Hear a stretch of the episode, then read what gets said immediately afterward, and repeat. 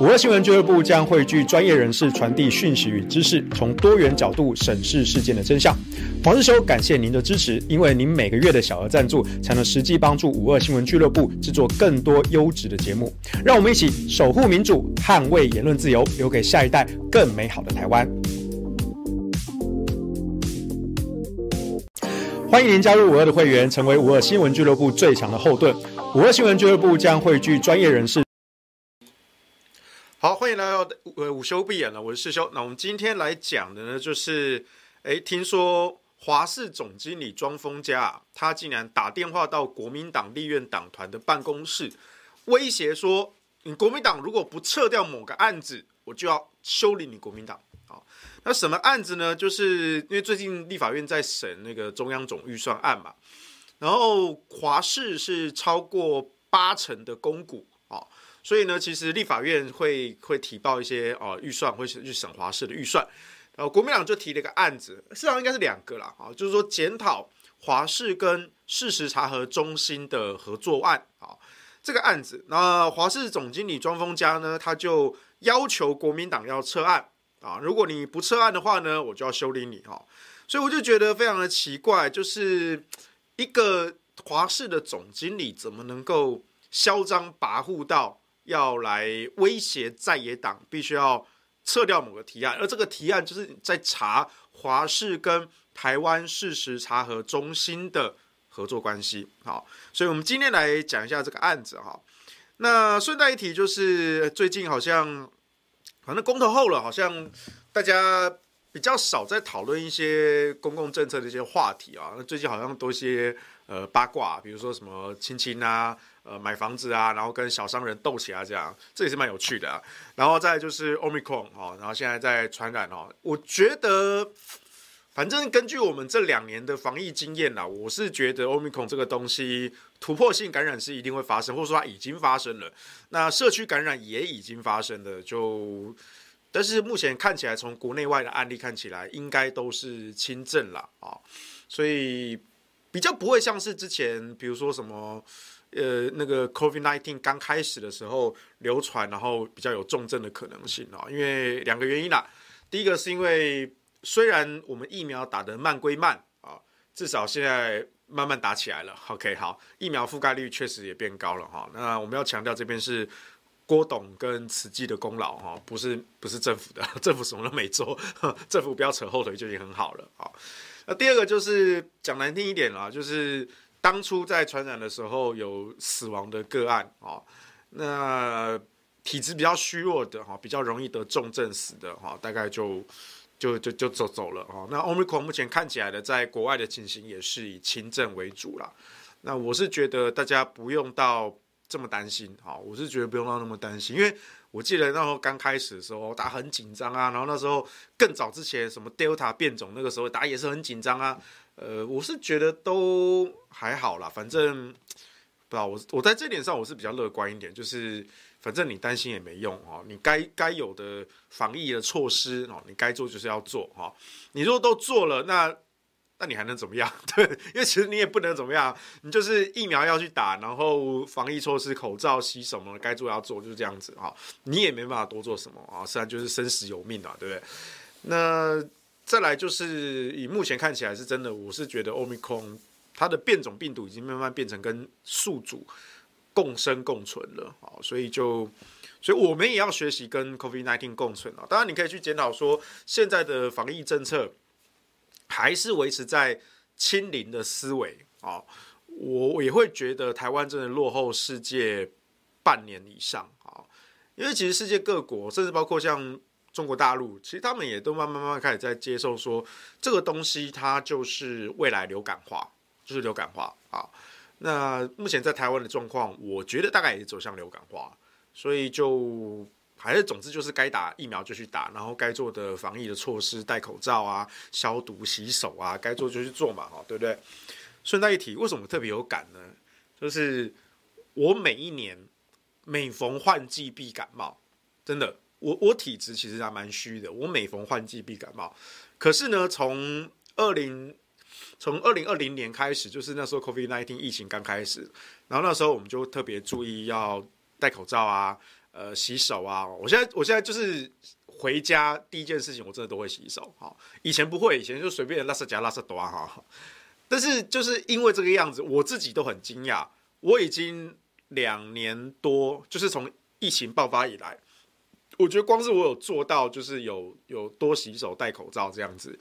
我真的这两年来我没有感冒，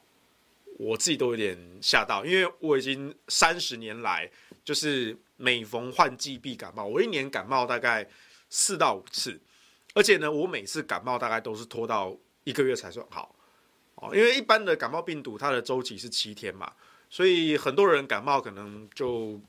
就什么头痛、发烧、流鼻水、咳嗽什么的，大概一个星期哈，病毒的周期一轮过去就就就没事了。我通常都要到第第二轮到第三轮，哦，甚至有时候拖到快一个月感冒才好。所以你知道，我以前就是你看我说一年感冒三三四次、四五次这样子哈，所以等于我一年的有三分之一的。期间大概都是有点酷酷少的那种感觉，对。以前我这时候讲，每一年换季的时候就感冒啊，但是呢，这两年，诶、我自己都有点吓到，就是嗯，所以我还是要强调，就是该做的防疫措施要做好啊。那不管是对 COVID-19 啊，不管是对 Delta、Omicron 还是什么的什么的变种啊，你把自己的卫生习惯做好，其实连带的在原本的流行性感冒。这一块的预防，好，其实也是可以兼顾的啊，所以就我是觉得没什么好担心的啦，哈，就这样子哈。所以呢，总的来说，我没有要特别去聊说就是那个疫情的关系，而且顺带一提，就是我前几天呢就看就看彭勇那边哦写了一份那个就是现在的网络声量哦各个议题的那个报告哈。这个我刚刚在开播前我也跟小编在聊，就是说现在最近这个新闻蛮有趣的，就是公投后哦。公投后，大家好像真的很讨在很少在讨论这些公共政策，然后你去看这些公共议题的分布，你会发现蓝绿两边都陷在某种的同温层。比如说，像最近这阵子，蓝绿政党人物吵最凶的是什么？是地治法的修法。好，那我们上一次好像也有简短聊到，就是到底是竹竹病。还是竹竹苗啊，还有林志坚到底选不选啊？他自己说不选啊，但是就反正二零二二的提名是完全掌握在蔡英文手上的，所以他自己不选，搞不好最后还是党要征召他，他还是要选啊，对不对？或者说他跳去竹县去跟杨文科选也有可能啊。如果竹竹来不及并并不了的话啊。那最近好像国民党党团那边也是奋力在抵抗哈，就是那个民进党想要修这个地治法哈，让竹竹并这样子哈。那据说好像后来老柯有让步了哈，就说好，那这这就就不审，因为国民党强力的杯葛，哎不错，我觉得这个对国民党说是一个胜利哈。所以呢，蓝绿都蛮嗨的，就是在地治法这件事情上。可是呢，这个议题我后来看了一下网络声量，我发现都很停留在。蓝绿彼此之间的同温层，就是一般社会大众不怎么关心地治法。我不知道，就是这个东西也蛮直观的。因为第一个，你说什么土这个什么土地县市改革有的没有的，地方制度改革，这个东西太太抽象了，而且太间接了啊。对制度这种东西，这种东西没有直接关系到你的民生需求，对不对？那你说新竹市跟新竹县，哦，甚至加上苗栗县哈，竹竹苗哈。到底要不要合？还是立业代志，对不对？搞不好连新竹人自己都不关心了，哦，那更不要说其他县市的人，哦，所以呢，地治法这个议题，我后来观察一下，我后来发现说，哎，确实好像，呃，就是蓝绿的立法委员蛮嗨的，可是，一般的社会大众是真的看不太懂，然后也不在意。OK，好，但我是觉得说，它更，它更代表是一个。呃，民进党那时候想想想推就推，他真的是就是国民党那时候也批评嘛，什么叫地制法？就皇帝的帝哈，地制法哈。你们乔英明明是总统，对，但他的现在权力比皇帝皇帝还要更大，对不对？还会动用这些哦媒体啊、网军侧翼啊、抹黑在野党攻击这样子哈。啊，等一下我们会聊到华视总经理这个案子哈。你看这同样也是啊，你公广集团你公股超过八成的华视，那你一个总经理可以这么的嚣张跋扈去威胁在野党？省预算去威胁在野党，说要查你华视跟台湾事实查核中心的这个关系。好，这一谈。那再就是何时改服时的议题。哎，这个议题稍微比较多人关心，但也没有到那么多，我们必须承认哈。我不知道是大家是有点能感的，是不是觉得啊，反正没差，反正该反正挡也挡不住嘛，对不对？哈，该开就开嘛，哈。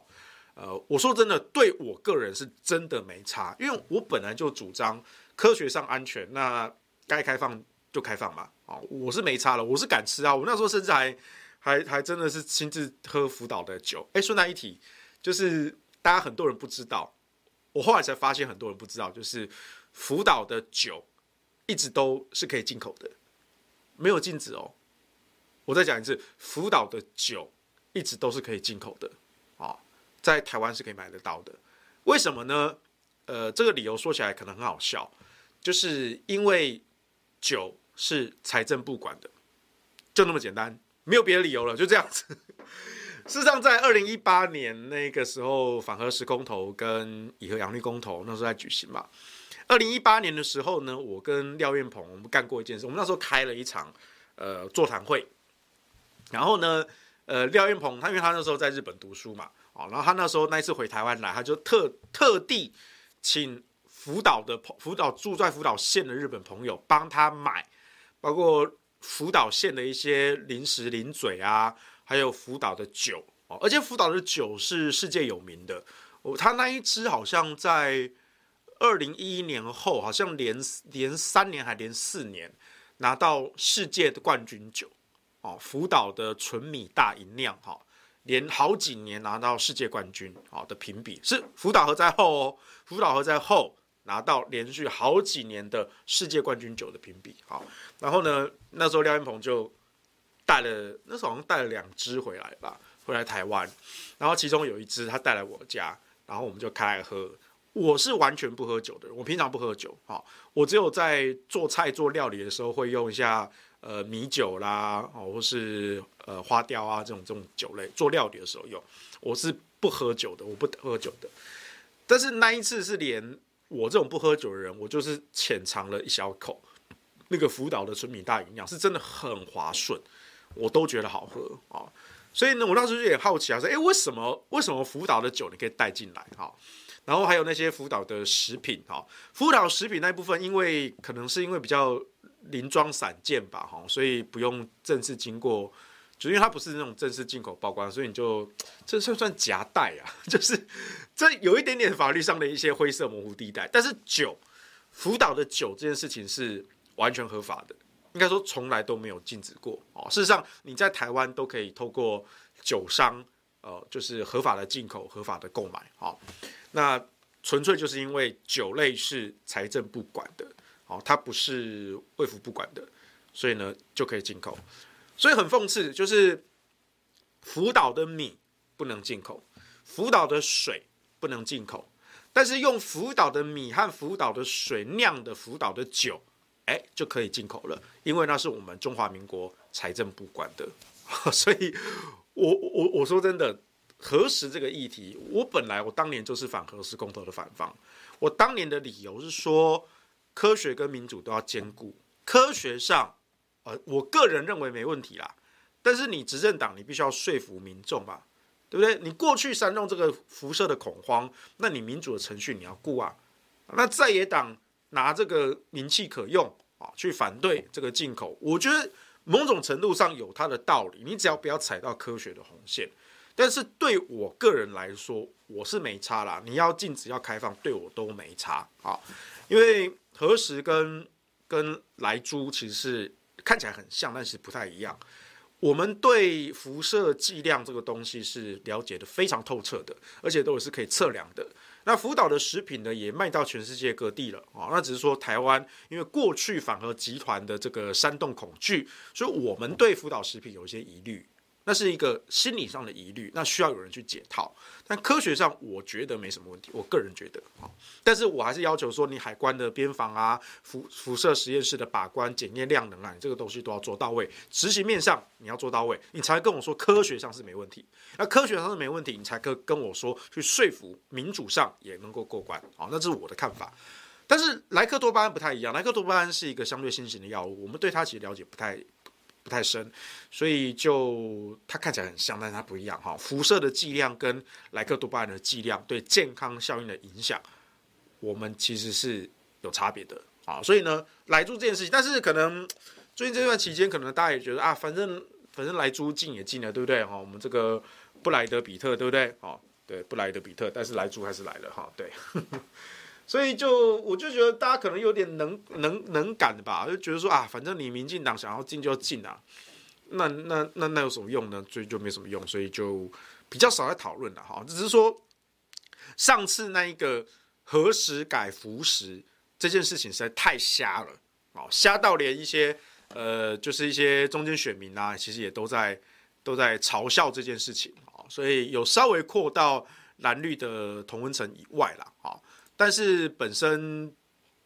在整个社会大众的讨论度上，我觉得这一波也没有带起来，因为没有没有像那个二零一六年底那一波，民进党要急着开放辅导食品。好，那这当然也有一些多重因素的影响啦。因为目前看起来网络声量最大的，其实还是疫情这件事情。好，虽然刚刚一开头我们说 Omicron 这件事情，它呃。重症的几率很低，几乎都是轻症哦。那突破性感染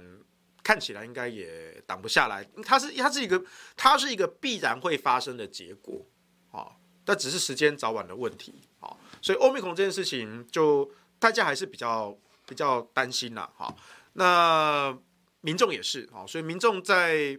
就是他大大家还是担心说，我疫苗能不能打得到？第二季、第三季，哈，应该现在应该蛮多人有打到第二季了啦。但就是说，现在又不要追加第三季这个问题。那我现在身边有些朋友已经去陆陆续续去登记追加第三季了，哈。但是对一般的民众来说，呃，我觉得大家的思维大概也还停留在清零这件事情，就是无论是政府的思维，还是一般社会大众的思维，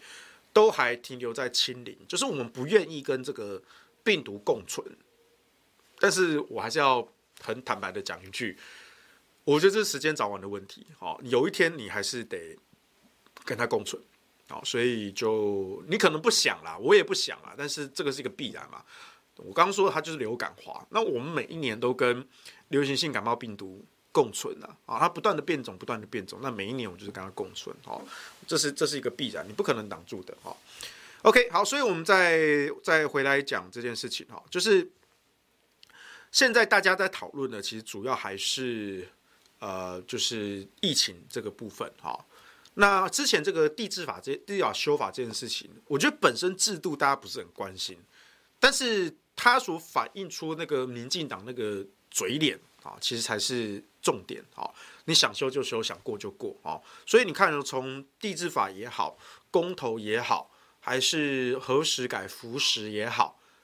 都反映出了就是民进党就是去碾压民主这件事情啊，所以我觉得这个是比较要不得的。好，那最新这个事件呢，就是立法院在中央呃审这个中央总预算案啊，那国民党就提一个案子，就说要华视去检讨跟台湾事实查核中心的合作案合作关系这样子。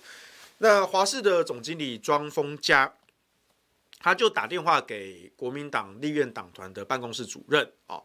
然后去威胁说，你国民党必须要撤销这个提案，好，否则呢，我就要开记者会修理你国民党，好，那这件事情是那个时候朝应该是在朝野协商的时候吧，就是费鸿泰，呃，国民党立院党团的总召费鸿泰啊，他就接到助理的通知哦，然后就在党团协商那个时候就爆料说。呃，有一件事情我现在必须要讲，就是刚才我们的党团的办公室主任接到华视总经理庄丰家的电话，要求我们国民党撤案。好，那说不能查这个华视跟台湾市查中心的合作关系这个案子。好，那费费鸿泰爆料之后呢，其实连柯建铭都难得脸色一沉呐，啊，然后就半小时内就把文化部长李永德。叫来立法院说明，好，而且我觉得这个这一次这个发展很有趣的是，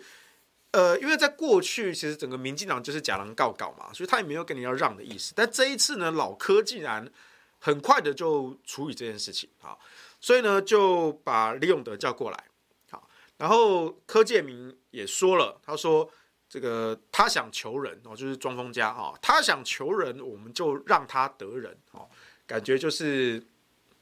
庄丰家已经要就是板上钉钉要当烈士了，我不知道啊。那李永德在半小时内还真的到立法院来说明，然后他知道事情，然后就是说，哎，这个呃态度有欠妥当哈。但是呢，我们这个政治不介入公广人士，好，那他会要求董事会，就是华视的董事会，或是公广集团的董事会啊，必须要提出处理的方案。好，其实我觉得文化部长的这个回答不是很令人满意。什么叫做政治不介入公广人士？公广集团它就是民进党在把持的，啊，这句话。就是政治不介入公广人士这句话，谁都可以讲，就你民进党没资格讲啊。过去比如说，当初公广集团为什么会成立啊？所以那时候我们效法像是英国的 BBC 或者是日本的 NHK，好，就是要成立一个由政府赞助，可是它是能够摆脱政治干预啊的一个公共媒体广电集团啊，去做一些中立客观的这个新闻报道哈。有国家的预算支持，但是不受到执政党的这个政治力这个介入，哈，所以事实上，因为我那时候我也我也在英国读书过，在英国的社会中，其实大家对呃 BBC 的观感其实是相对是觉得他们蛮客观的，哈，他们是有做到持平的报道，至少大多数的民众都有这样的认知，啊，所以。BBC 在这部分做的，我觉得他们是有常年一个累积下的一个传统啊，所以无论英国的执政党好怎么换啊，左派右派哈，这个工党跟保守党怎么换啊，BBC 还是有维持它的一个立场哈。那日本的 N NHK 也是啊，但是就是台湾嘛，你知道很多的制度到台湾来都会变样哈。公广集团从民进党完全执政之后，就真的走样了。包括像现在这个呃华视的总经理庄丰家，他就是政治任命、政治酬庸的一个位置。那庄丰家这个人呢，在干华视总经理这段期间，其实真的是嚣张跋扈，他嚣张到连有一些民进党派系都看他不爽。但是你就是拔不掉他，你就是拔不掉他啊！包括我记得那个时候是，好像是我忘是前几年的国庆吧，啊，庄丰家他身为公广集团华视的总经理，他竟然在嘲讽说这个是一个什么幽幽灵国的国庆，因为他是那种很深绿的独派，他就认为说中华民国已经灭亡了，好，所以他就说这是一个哈幽灵国庆，好，那同样的就是。你如果是今天是一个深绿的独派哈，我觉得你当然有资格讲这句话，你有言论自由哈，即便我们不认同，但是你仍然可以讲这句话，没问题。可是你今天你是公广集团的华氏总经理，你是拿着中华民国预算养你的这个位置，那你就不能够讲这句话，对不对？或者就像我们的蔡总统啊，大家都知道他就是也是。台独派嘛，可是呢，他当上中华民国总统，他至少不能够直接讲说啊，中华民国已经灭亡了，对吧？他他毕竟名义上他是中华民国总统，对，然后他还是要绕绕，他他会他会绕一些弯啦，比如说什么什么中华民国台湾啊，有的没有的，或者说什么呃，台湾已经独立，他的名字是中华民国哈，只不过这是赖清德的主张了哈，赖清德的讲法哈，但总之，民进党他作为中华民国的执政党。他总是要去弯弯绕绕来绕去，圆一个说法啊。那庄丰家他自己是我们中华民国呃编列的预算养的他的公广集团的华氏的总经理，那你来嘲讽刺这件事情，你是不是跟你的身份地位不搭呢？对不对？这是有失妥当的啊。所以我那个时候其实。连民进党都觉得有点麻烦，对不对？好不容易我们的蔡总统都把那个路线哈往中间哈去去修正哈，至少披了一个皮哈，去骗骗中间选票了，对不对？那你现在又把他拉回去，对不对？其实对民进党来说，他也是一个麻烦哈。庄丰家这个人也是个麻烦，但是呢，人家后台硬啊，对不对？你你就是没有办法把它换掉，因为这派系分赃就是这样子嘛，对不对？被派系把持着啊，那你想换都换不掉他啊，他那边脸消微，对不对？啊，你觉得他是一个侧翼，可是有时候这个侧翼，呃，讲话过了头，你管不住他的嘴啊，就是有点失控的这种自走炮。所以呢，这一次这个事件最微妙的就是老柯柯建铭竟然是当机立断的处理哦，我说哎。他想要求人，我们就让他得人啊！而且呢，半小时内就把这个文化部长李永德哈叫过来啊。那叫李永德啊，李永德也说会要求 这个公网集团的董事会要提一个处理方案哈。我我是不知道为什么要这样再间接啦，因为他本来就是政治任命嘛，你要拔就拔嘛哈。不过现在看起来应该是会被，应该说被拔掉了哈。但是呢，更有趣的是，庄丰家因为这件事情新闻被爆出来了，那当然。就是连民进党都不挺他啊，连民进党都不挺他，这个可能是他预料之外的哦。他可能以为说，我就是嚣张跋扈嘛，对不对？反正民进党就是会挺我嘛，对不对？像我之前什么党产会啊，或者什么促转会啊，追杀国民党，对不对？民进党没有在手软的啊，就是在赶尽杀绝啊，对不对？所以呢，哎，我也是跟着追杀国民党啊，我就是威胁国民党，你不准查我，对不对？你敢查我，就修理你，对不对？哦，假狼告稿，哎，没想到这一次民进党。不挺他，啊，所以就他自己可能觉得很意外，所以他当然觉得不服啊，不服气啊，啊，他就召开了记者会，啊，他反控国民党政治介入新闻自由，啊，那新闻自由这块，不是，我觉得平常我们做媒体，我们都可以讲新闻自由，但是你装疯家有什么资格讲新闻自由，对不对？啊，而且呢，他这个记者会，他竟然找。公都盟的执行长张宏林一起开，哦，我就觉得，你你干嘛找公都盟呢？公都盟就是一个拿国会评鉴来威胁立委的侧翼组织啊。那你今天庄丰家，你威胁国民党，跟你现在找公都盟张宏林，你也是威胁国民党，怎么样？你找公都盟来，就是要更加的证明我老子就是威胁国民党，我就是恐吓国民党。好，你敢对我华视怎么样？嘿，我就叫公都盟把你的评鉴打低分啊！什么年度烂立委？哈，乌龙就是你！哈，这长年以来公都盟的作风，我们也都知道。他那些国会评鉴弄的那些，反正就是你知道 KPI 这种东西，就是 garbage in garbage out。而且他的取分都非常的偏颇啊！我记得我在很早很早之前，大概在二零到二零一三年、一四年吧，那个时候还是马政府执政。那个时候我就跟公都盟交手过了哈，因为大家记不记得当年那个时候有一个就是割阑尾哈，就是有一群民进党的侧翼搞了一个割阑尾运动，要把罢免国民党的立委哈。那其中一个被罢免就是蔡正元哈。那但后来没有罢免，没有成功了哈，因为蔡正元在地方做的其实还不错，其实是有拿到选民的口碑的哈。可是他们当时发起这个活动哈，那公部公都盟呢也就推波助澜嘛啊，他就说哎、蔡正元啊，你咨询啊什么什么没到什么什么之类的哈。然后呢，我就看就觉得很奇怪哈，后来才发现就是你书面咨询跟审预算审法案都不算数，你一定要站上咨询台去骂官员。才叫做质询，那那个时候是国民党执政嘛，是马英九政府时期嘛，那国民党是执政党啊，哦，他说不行，你一定要上咨询台骂官员才叫做质询，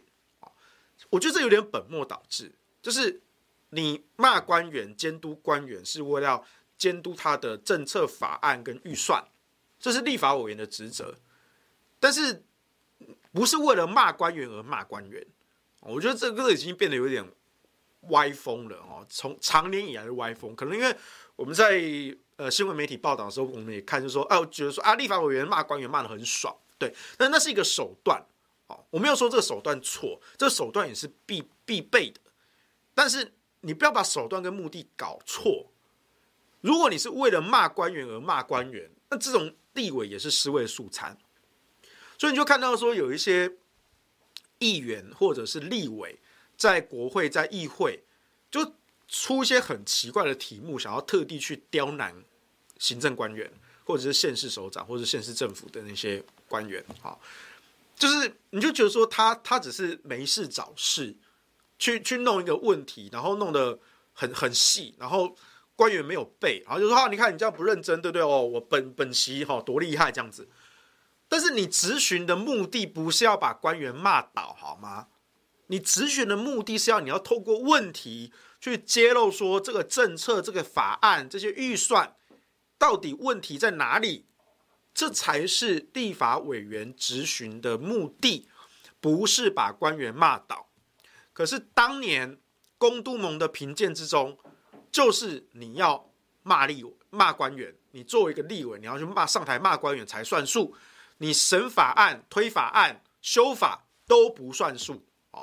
所以那时候蔡正元就被公督盟评得很低分哦，然后还有说什么啊，他哪哪哪一次缺席啊什么的，后来才知道，其实蔡正元那时候在忙着救人，就是好像是有我们的渔船啊什么的被海盗挟持啊，然后那时候蔡正元在透过国际的交涉哈，在救人，那这个东西你他不能够明着讲嘛。哦，一定要是确定救到人，事事过境迁之后才能够说。但是蔡正元从来也没拿这个说嘴，对不对？他就是做好他该做的事情，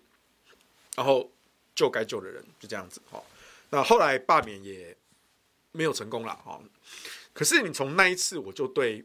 我就对公都盟这个印象非常的差，就是你们也只是在操弄那些 KPI 啊。那后来到了民进党执政，那公都盟还是在玩这一套。对，但是他们还是也也是有配合民进党哦，做出了一些修正哦，所以我就觉得这就是一个侧翼组织嘛哦，而且最好笑的是，你知道到后来哦，到到那个应该是大概到二零二零年之后吧，反正就民进党第二届之后，我告诉你，连民进党都腻了，连民进党有些立委都觉得说公督盟的评鉴太繁琐了，老子不想交，因为公督盟的方式是他会。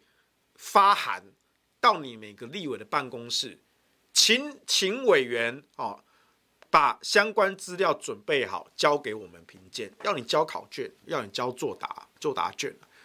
那立委说真的，呃，正常来说是很忙的哈。正常来说哈，那如果说我一个立委忙于问政，然后我还要应付这些 paperwork，虽然就是就算虽然就算我有做事。但是如果我要把它全部整理出来，去满足你那一些评鉴的表格格式，这也是要花人力跟时间的。那我们忙忙着审法案、审预算，都都都忙到没时间了，我还配合你这个嘛？而且这个是后来是民进党立委都懒得交啊。那我是觉得这个也是也是有点奇怪啦。照理来说，应该是你你你你你公都盟，你接受一些募款。你有这些资金，那你就是请人力，然后透过这些国会的立法院的系统的资讯的揭露，你要花人力去整理这些东西嘛？因为这个东西虽然可能它界面并不是这么的好用，但至少我这几年用下来，相关的法案议案出席率什么的，是可以在立法院的公报系统查得到的哦，是可以做得到的。我们的立法院的呃这些公务人员，他们是有在整理这些资料的。那呃，或许没有办法很快的及时更新，但是至少过一段时间之后是有上网公开的，或者说至少你查上个会期的嘛，应该都是有的。哈，每一次的呃委员会、院会，哈协商，哦，就是出席率签到，啊，还是什么相关的法案议案，好草案，通通是在公报系统上是有记录的，是查得到的。所以也就是说，你公都盟，你你去请人力去捞这些数据去整理，哈，你要做就去做。那你发函给这些委员，你要他们动用自己的人力去做。那一开始大家就是 就是觉得啊，怕怕被你评鉴差嘛，所以很多委员会配合。可是呢，我从好几年前我就主张，无论蓝绿，我就主张不应该去配合公都盟这种侧翼组织的的的这种评鉴。甚至我后来还发现说，有一些。蓝营的立委啊，还说：“哎，我曾经就是在哎某一次公督盟的评鉴哦，拿到某某委员会的什么优优优良立委什么的，就有点沾沾自喜。我就觉得有点，我是觉得这不太合适啦，哦，没有必要啊。就是这本来就是一个车衣组，他今天可能某一次好挑几个国民党的立委做做样子啊，那把你评得好一点好，那你你也拿来哦沾沾自喜，我觉得是没有必要啦。啊，这种的。”侧翼组织评鉴也不公正，就 garbage in garbage out，这种侧翼组织，我觉得就是直接抵制就好了，直接抵制就可以了。所以如果你做得好，你根本不用鸟公都盟的评鉴。比如说我印象中，随便举个例子，高金素梅，哎，我顺便举我举一个无党籍的，哈，他不是国民党也不是民进的高金素梅，高金素梅的问政表现，我相信有口皆碑，非常认真优秀的一个立委。然后咨询的表现也非常亮眼。你有在跟立法院新闻，你应该都会看到高金素梅是一个非常认真优秀的立委。可是高金就是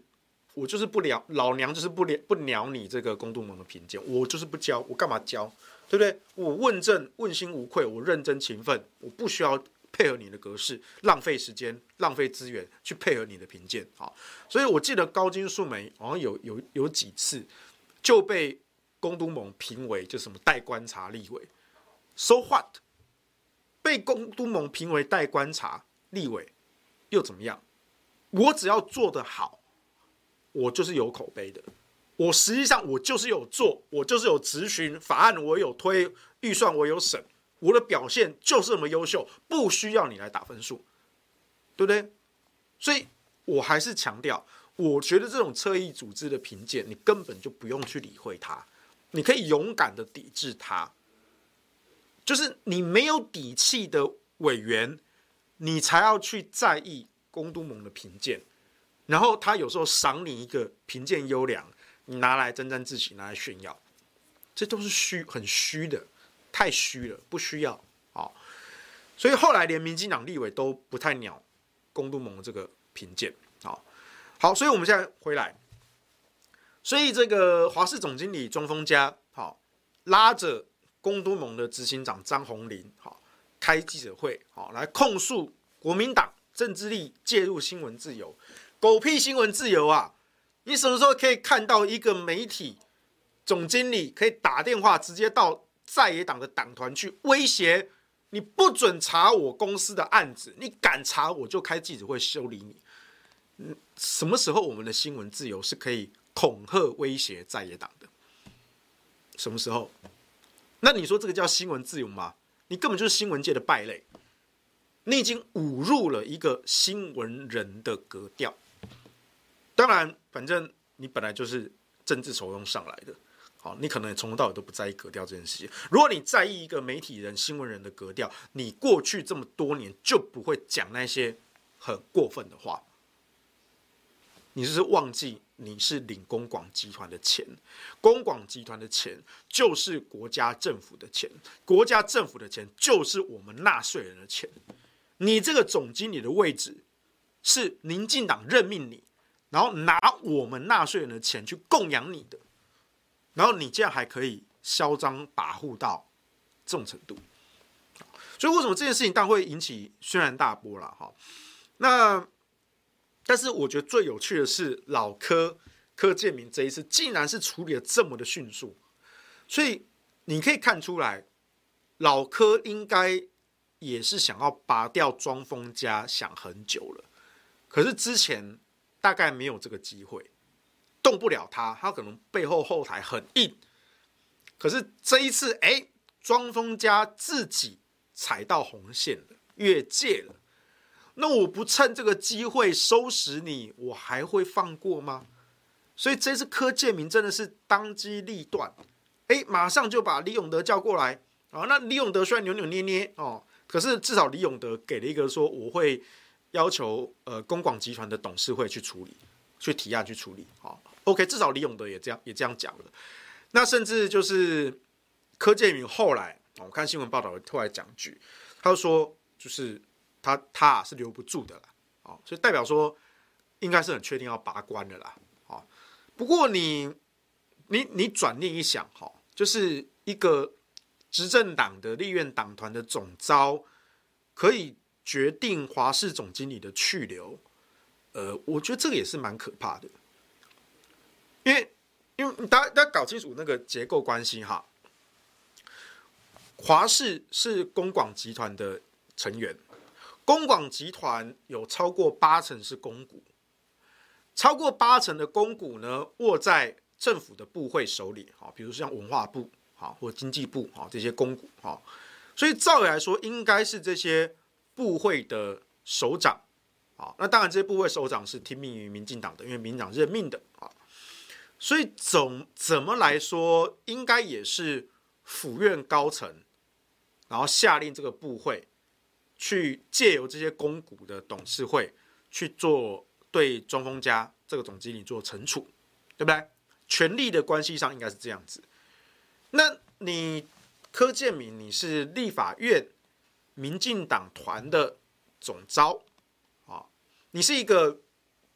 这个代议机构啊，代议民主的这个民意代表啊，一个民意代表啊，你是立院党的总召，你一句话就可以绕过这个权力关系，说这个人留不住了，叫你滚就滚。所以你转念一想，你就觉得这样是有一点点可怕的。好，我觉得啦，就是该拔关是要拔关，好，这结果我们大家都觉得 OK 哦，确实是该拔，只是这个拔的流程有一点怪。好，可能一般人你可能不是很在意啦，反正拔关就拔关嘛，对不对？但是我会我会比较在意这个东西，我会蛮在意的。好，我再讲一次，正常正确的流程。应该是他犯了这个错，那层层追究嘛，那应该是府院哦，或者是行政院的高层哦，可能不一定要动到院长啦，但至少是部长。部长说：“哎，这个这个是我们辖下的啊，那我们控股的这个董事会，那当然你不要这边批说什么什么什么政治不介入公广集团人事，好，我觉得这种屁就不用放了啦，啊，在你们民进党执政下。”公广集团早就是你们民进党的酬庸单位了啊，所以这种屁不用放了，你就是直接可以决定他的去留，包括这次也是啊，你不就也决定了吗？只是这次决定的竟然是立法院的民意代表、立法委员柯建铭，他来决定公广集团的总经理的去留，这是程序上是不对的，权力结构上是不对的，哦，这是有点可怕的哈，不愧是地下院长老柯。你看游锡堃就被那边摆着凉嘛，对不对？好，反正大家也都知道哈。朝野协商的时候，其实真正主导议事的，其实也不是游锡堃啊。游锡堃，游锡堃早就该退休了啊。他当这个立法院院长就是一个壳吧。真正掌握生杀大权的，其实都还是老柯啦，都还是柯建铭啦。OK，好，那我们讲这些这件事情，看起来应该是庄丰家会被拔关。那民进党呢，就是老柯这次当机立断的处理的很迅速啊，看起来就止血了。可是讲到这一边，你会不会呃忘记一件事情？就是当初是哪个案子让庄丰家来恐吓国民党呢？我我跟你赌，就是接下来这两三天，这个议题在新闻上可能就被卡断了。我跟你赌，接下来三天。好就反正就现在就大家就等着，就是华公广集团的董事会正式做出把庄丰家调职的决定。我觉得是还还不会是直接开除哦，我觉得应该不会，他们还是会把庄丰家安插一个位置，但就是先把他调离总经理这个位置哈，或是之后再调到什么国营企业啊什么之类的。反正民党就是这样子办法，他犯错了，我先把你调离现职啊，过了三个月，过了半年，我再把你哎发现他升官了哦。民党每次都这样做嘛，哦，因为功在党国嘛，对不对？好，所以呢，我觉得啊，大概过两三天，至少董事会拍板，好，正式给他一个调职的决定，好，然后呢，我跟你说这件事情就没有讨论了。民进党每次都这样做，所以我这边就是要特别提醒大家，要关注什么，要追什么。你要追的是当初国民党提那个案子，就是要去查华视跟。台湾事实查核中心的合作关系，这才是该追的，才是该查的。但是我跟你说，民进党这次这么的迅速，两个原因：第一个，早就派系早就想要拔掉庄丰家的关；第一个，第二个，台湾视察中心查不得，这个侧翼还有重要的角色要扮演，所以我不能够让。这件事情继续的延伸下去，所以你看哦，民进党的每一次的出手止血都是非常的精准，而且他的深谋远虑。这跟国民党的国国国民党好像也没有这种什么战战略的那种思考，好像也没有了哈。对，所以呢，我们现在就来提醒大家，真正重要的是什么？台湾视察中心，台湾视察中心。好，那在去年的一月吧，去年一月啊，我当时也曾经录过一支影片，去揭露台湾市查中心这件事情。因为我记得那一次好像是那个呃无国界记者台湾分会啊出来闹事啊，反正又出来帮民进党洗地护航了。啊，那一次，所以我那一次就顺便把这些。呃，这些旧账翻一翻嘛，哈，我就说，民进党政府的央广啊，中央广播电台，还有公广集团啊，包括华视，还有 NCC，还有监察院，还有一些看似民间的非政府组织啊，比如说台湾事实查核中心，呃，媒观基金会、美改学社，还有无国界记者台湾分会。这些单位组织，通通都是同一批人。你把这些单位的董那个董监事名单、李监事名单摊出来看，你去比对一下，全部都可以连起来，全部都可以连起来，哦，几乎都是同一批人在搞来搞去，哦，所以这些其实都是府院一条龙的人马。那这些人呢，管什么？管媒体，管媒体啊，他掌握媒体。然后他监督媒体的单位也是在他的掌握之中，哇！球员、裁判都是你，真的都是一条龙的服务啊！所以这些人掌握了媒体话语权，他甚至掌握了去控管媒体新闻自由、言论自由的生杀大权。啊，这是我印象中是在二零二零二一年的。一月吧，我那个时候做了一支影片，录了一支影片，在讲这个事情，讲无国界记者台湾分会跟跟这些什么台湾视察中心啊、没关没改啊，或是公广央广啦、NCC 监察院啊，我记得我那时候做过一支影片，哈。但是在那更早更早，在二零二零二零年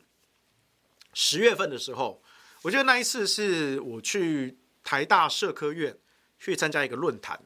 那这个论坛是一个叫做。呃，新兴科技媒体中心，哈、哦，这个是一个单位，哈、新兴科技媒体中心，哈、啊，据说就是说，哎，我们就是要媒合这些，呃，在一些科技议题、科技新闻出现的时候，或一些争议议题、公共政策出现的时候，哎，我们去媒合一些呃专业的学者专家，啊、来第一时间对媒体提供正确科普的资讯报道，哈、讲是讲得很漂亮啦，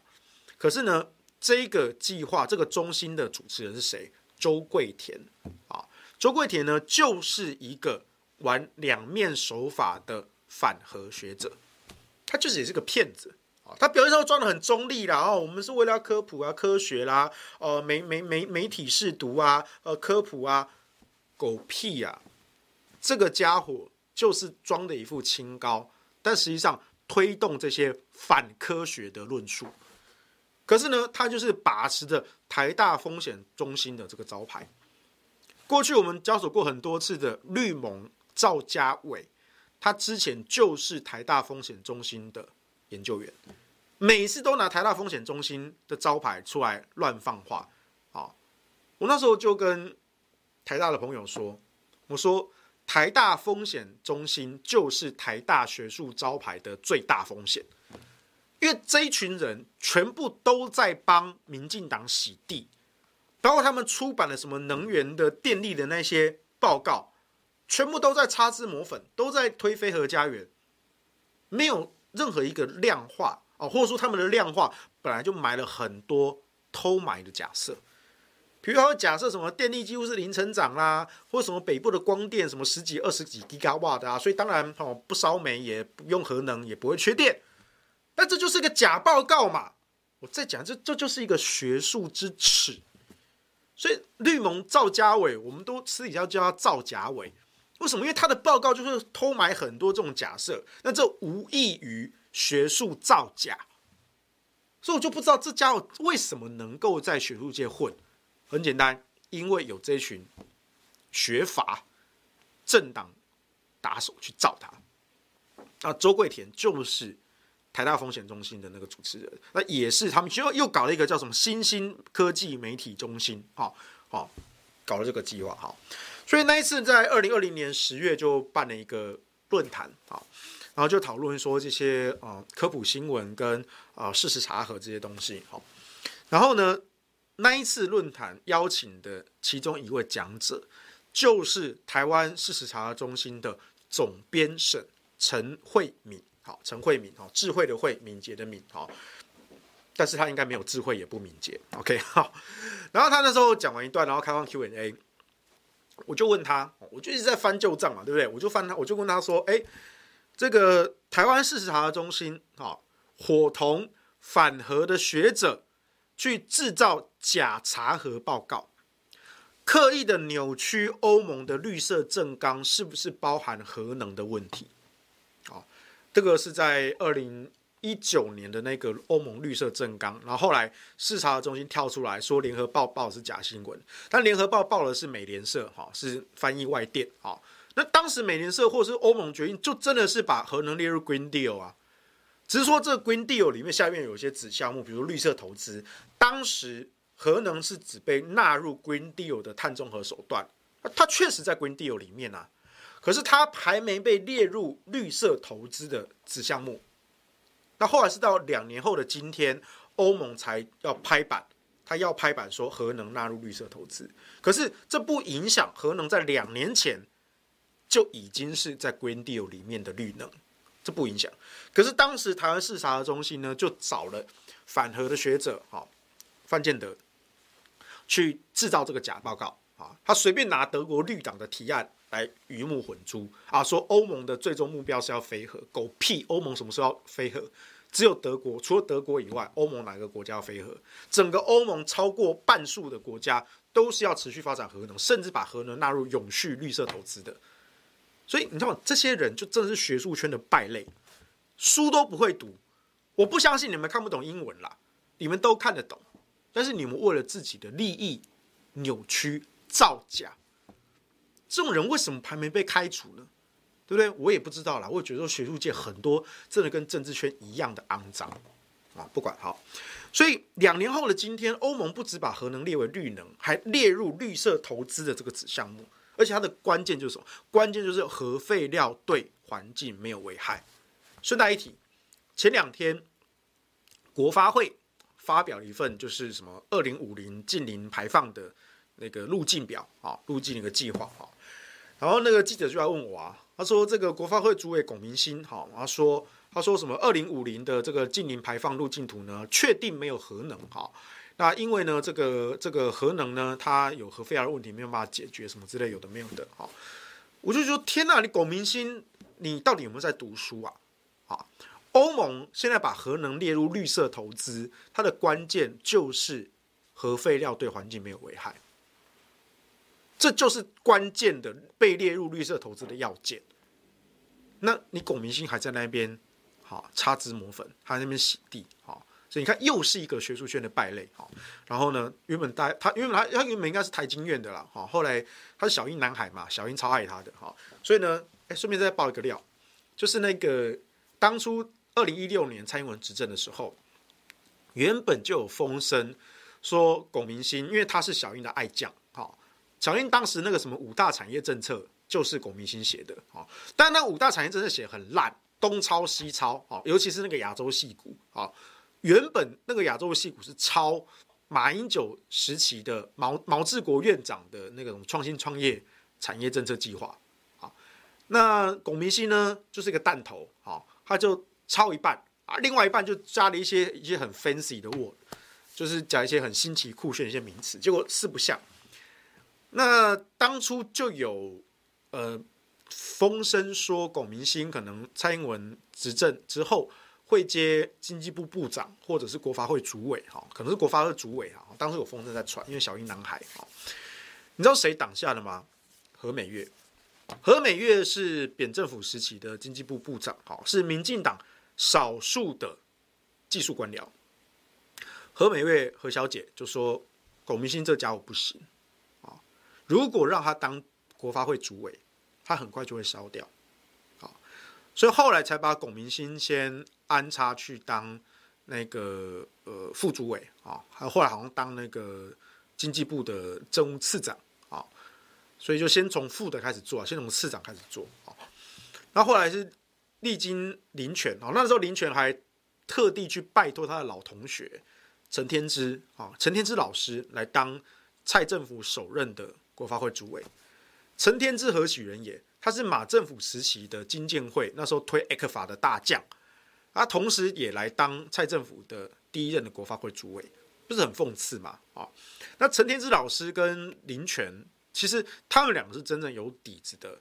经济学学者啊。那后来那个亚洲矽谷计划呢，是连陈天之跟林全都看不下去，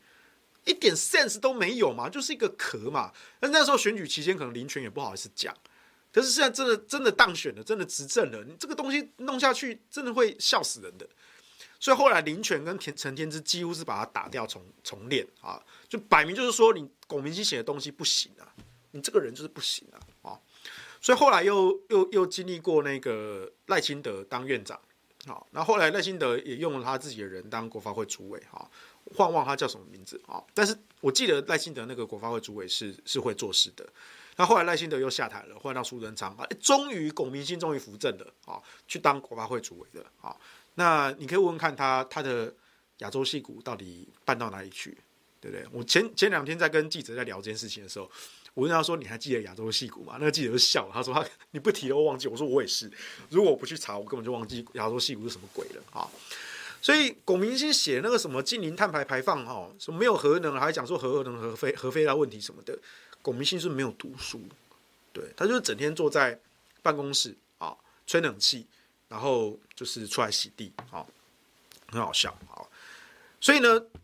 周桂田跟陈慧敏哦，这个台大风险中心哦，或者什么新兴科技媒体中心，或者什么台湾事实查核中心啊，他都不会跟你讲这些的啊，都不会跟你讲说欧盟把核能列为绿能，甚至绿色投资，核废料对环境没有危害，就是它被列入绿色投资的要件。他都不会跟你讲的哦，他会找一些反核的学者去做一些假报告，去洗脑。而且，台湾事实查中心有特权，他是跟脸书有合作，被他判定是假新闻的脸书贴文是会被演算法自动下架的。所以，包括像是呃，我记得在二零二一年，我那时候，哦，应该说在二零二零年那个时候，我就质疑他这件事情，结果呢？陈慧敏就很紧张，他就赶快把话题带开啊。可是呢，这两年呢，他持续在用这种假新闻去带风向。比如说，二零二一年六月四日，哈，台湾事实查中心的报告说，网络上传闻高端疫苗二期试验还没做完就硬干，他说这是错的啊。那他怎么说呢？啊，他说高龄族群是次要实验，所以无关。所以网络你传硬干是假讯息。哦，但事实上是什么？事实上。高端疫苗在五月十二日还在招募六十五岁以上的受试者去参加二次的试验，这是事实。再来，事实查核中心说，哦，这个高龄的试验是次要的，所以没有关系。这哪里没关系？哪里没关系？而且高龄族群是次要的实验这一行字，本来就是高端疫苗公司在被踢爆之后才赶快加在网站上的。而且你没有去解释为什么你这个跟主要实验无关的次要实验，要在这个时间点要做，你都没有讲，是不是在高龄族群的保护力上出了一些问题？你没讲啊，我就说啊，我们就顺便再再招个六十五岁以上的，是这样子吗？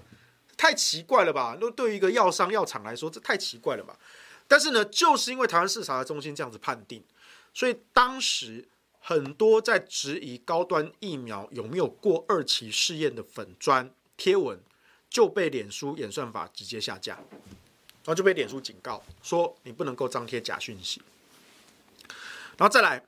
二零二一年六月八日啊，也是六月八日，六月那个时候，日本那时候捐给台湾 AZ 疫苗，对不对？好，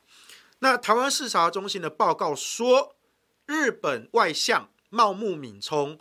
并没有提及啊，台湾政府没有想要很多，只要六月挡一下就好，所以你网络上相关这个传言引述是捏造的，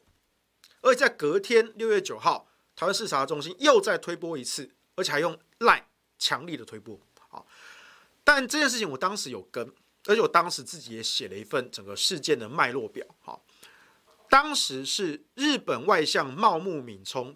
对，他没有亲口说出台湾政府为了推国产疫苗，只跟日本政府要少量的疫苗。茂木敏充没有亲口说这句话，可是茂木敏充他的意思很明确，他说了两句话。第一句话叫做台湾政府七月要推国产疫苗，第二个台湾政府跟日本要疫苗应急应急，只求速度不求大量。这两句话都是茂木敏充说的。好，那关键关键那个只跟日本要少量的疫苗，好。这句话确实不是日本外相茂木敏充说的，而是日本自民党的外交小组组长佐藤正久说的。好，所以台湾事实查中心，你看在高端疫苗上，在台湾政府向日本要 AZ 疫苗上，在欧盟的绿色政纲上，好，等等的，都是伙同特定的学者或者特定的政府政党。用特定的说法去洗地。如果台湾事实查中心他去查人，他判定人家是假新闻，可如果他自己他自己就带头制造假新闻呢？那你公广集团华视，你拿我们纳税人的钱，你去跟这样子的侧翼组织去合作，那请问这跟我们各部会的标案去给周玉蔻？周奶奶的放言公司有什么差别呢？你只是台湾事实查中心，只是花了比较多的心力去做一些门门面，哦，把自己装作是第三方，平常就查一些鸡毛蒜皮、无伤痛痒的那些小事，然后这些成年的那些网络留言啊，就感觉像啊，你看我们都很认真在查这些留言呐、啊，对不对？可那东西都是鸡毛蒜皮啊，那这个东西跟跟你真正要查的关键事情事件是不同的，所以就觉得说很奇怪，就是呃，你们是仗着事实查核的名义，跟脸书演算法的特权，去把媒体报道认定为假新闻下架，但又有谁来对台湾事实查核中心做事实查核？最可怕的谎言是九分真一分假。而那一分的假，就是有心人士出来洗地，要你相信的东西。所以就好像说，哎，某人在常年在育幼院做义工，那地方乡亲都觉得说，哎呀，他是这个乐善好施哦，热心公益的大好人呐。结果他其实是假借职务之便，对儿童下手的性侵犯。所以我告诉你。台湾事实查中心就是这样的角色，他平常查这些无关痛痒的东西，哦，感觉他好像很客观中立，很认真在做查核，在辟谣。可是碰到关键的议题，哎，他就扭曲、带风向，甚至是直接造假报告。但是偏偏他有脸书演算法的特权，他判定是假新闻的，你就要下架。你如果继续贴，我就警告你。我就让你整个粉砖下架。你如果贴文不下架，我让你整个粉砖下架。那这不是反过来扼杀言论自由呢？那你有什么资格跟我讲新闻自由呢？所以国民党作为一个在野党，他提个案子，说你公广集团，你怎么能够用纳税人的钱去跟这样子的洗地组织去合作查？其实该查的我几乎都查完了，我在一两年前我都查完了啦。我再讲一次，包括像是公广集团、央广、NCC 监察院、台湾事实查核中心、媒媒观基金会、美改学社，还有无国界记者组织台湾分会，这些人关系链通通都连起来的啦。甚至不止我查过，我记得那时候那个彭文正他们也查过，他们那时候还做一张图，一个连结的图表。这个重叠率非常的高，就是同一批人搞的，所以其实我们该查的几乎都查完了啦。那很多这些造假新闻的个案，哦，其实也累积了不少了。我觉得已经也不能算是个案了，好，顺便再把这些公都盟这些侧翼组织的对国会的评鉴这件事情，顺便一粽子拉出来查一查嘛。你不要怕，真的，你身为立法委员，你不要怕这种侧翼组织的假评鉴。你就像高金素梅一样，老娘就是不甩你，我就是认真做我的，我做的问政有口皆碑。你把我评待观察，我管你的。你要有这样的气魄。所以国民党这个案子该提，而且要查到底。啊当然，现在民进党也是紧急把庄丰家给卡掉，可是这个案子必须要继续追下去。或许一般人可能不懂，或许一般人可能不在意，但是你留着这条线，总有一天他会来侵害我们的新闻自由，还有我们的言论自由。好，以上是今天的午休不演了。那我们下周呃下周二的下半部演了，我们就线上再会喽，拜拜。欢迎您加入五二的会员，成为五二新闻俱乐部最强的后盾。五二新闻俱乐部将汇聚专业人士，传递讯息与知识，从多元角度审视事件的真相。黄日修，感谢您的支持，因为您每个月的小额赞助，才能实际帮助五二新闻俱乐部制作更多优质的节目。让我们一起守护民主，捍卫言论自由，留给下一代更美好的台湾。欢迎您加入五二的会员，成为五二新闻俱乐部最强的后盾。五二新闻俱乐部将汇聚专业人士，传递讯息与知识，从多元。